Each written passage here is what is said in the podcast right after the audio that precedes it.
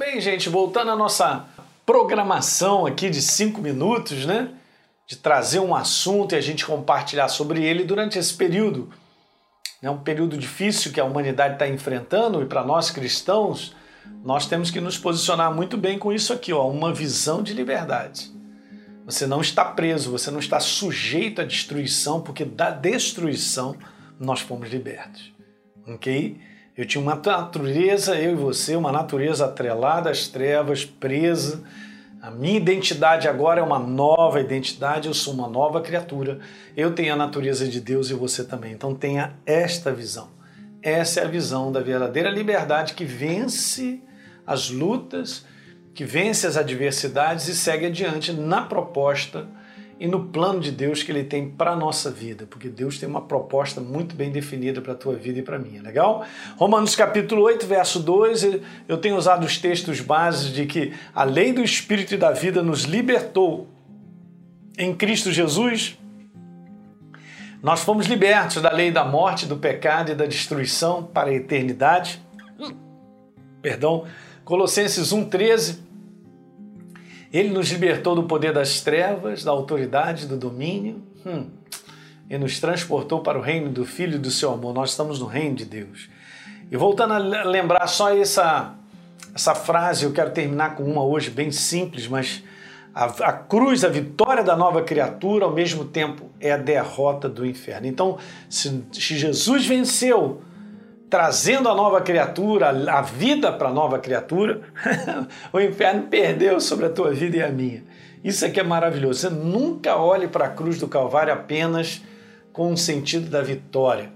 Olhe também com o sentido da derrota. São os dois lados da moeda. É muito bem importante. É a vitória de Jesus e a derrota das trevas. Vitória de Jesus, derrota das trevas. O que, que deu? Deu eu e você. Okay? Qual foi o produto disso aí? Hum, a nova criação os filhos de Deus. Né? A vitória, então, da cruz que gera liberdade, como eu disse, não tem nada a ver com o que eu sinto, ou com o que eu penso, ou aquilo que eu enfrento, não tem nada a ver. Ok? E olhar para a liberdade, é o último slide que eu quero colocar para comentar contigo, para a liberdade da cruz que me transformou numa nova criatura, assim como você, deve ser o nosso exercício. Hum. Preste bem atenção, exercício contínuo na resistência contra o inferno.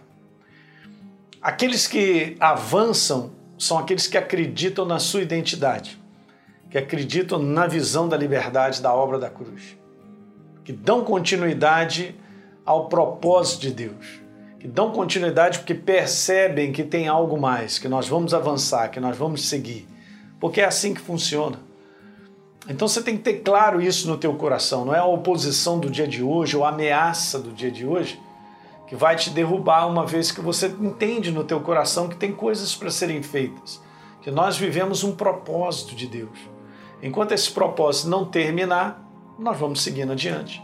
E eu vou te falar no final dessa história, quem bate o martelo sempre, entre vida ou morte, ou seja o que for, está nesse mundo e um dia não está mais aqui é Deus. Ele que comanda, é Ele que manda, é Ele que está sentado num trono de glória em glória, né? não reina de eternidade a eternidade.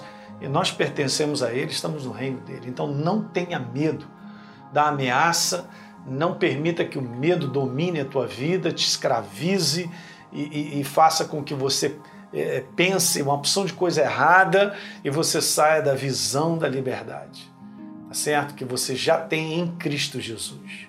Legal, gente? Esse aí é o programa. Então, dá um like no programa de hoje, por favor, se inscreve aí no nosso canal e deixa um comentário que é importante, compartilhe com os amigos e a gente se vê no próximo vídeo. Um grande abraço.